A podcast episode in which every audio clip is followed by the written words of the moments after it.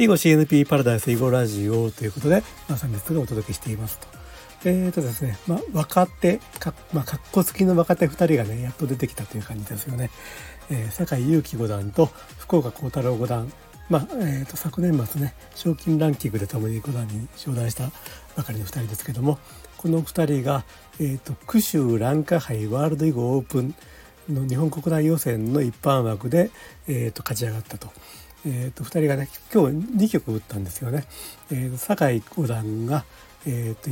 1, 回戦で許可源九段を下して決勝で広瀬雄一七段を下したと福岡幸太郎五段が1回戦で伊田敦九段で決勝で余正麒八段を下したということでね、まあ、なかなかあの、まあ、倒しがいのある相手を倒したということで、まあ、おめでとうございますと。まずこの句集ですね。句集っていうこれ漢字。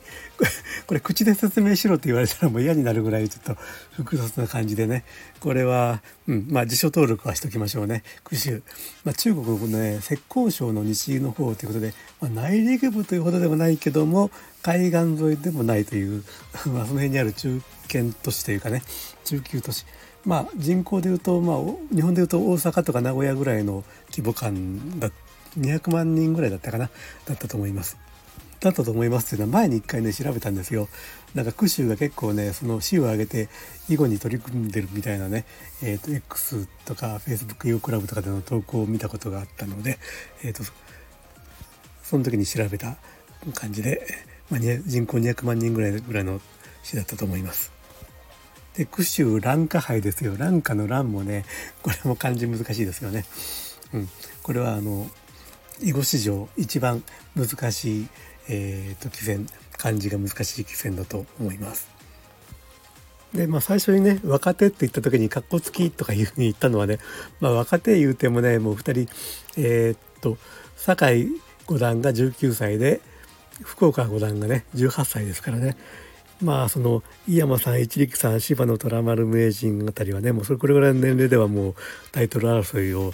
ガチガチバリバリとやってたわけでそういう意味では若手若手と言っても若手 うんっていう感じもあります。まあちょっと厳しいこと言うとね。まあとはいえねあの例えば、まあ、加藤正夫先生なんかはプロになったのが17歳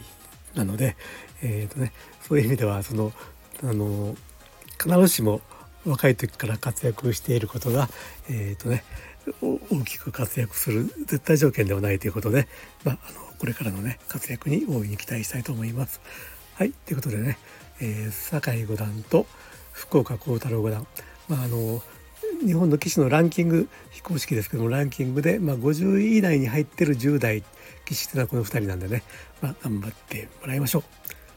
ということで今日の放送はこれで終わります。えー、っと最後まで聞いていただいてありがとうございました。チャンネル登録、フォローよろしくお願いします。コメントもお待ちしております。ではでは。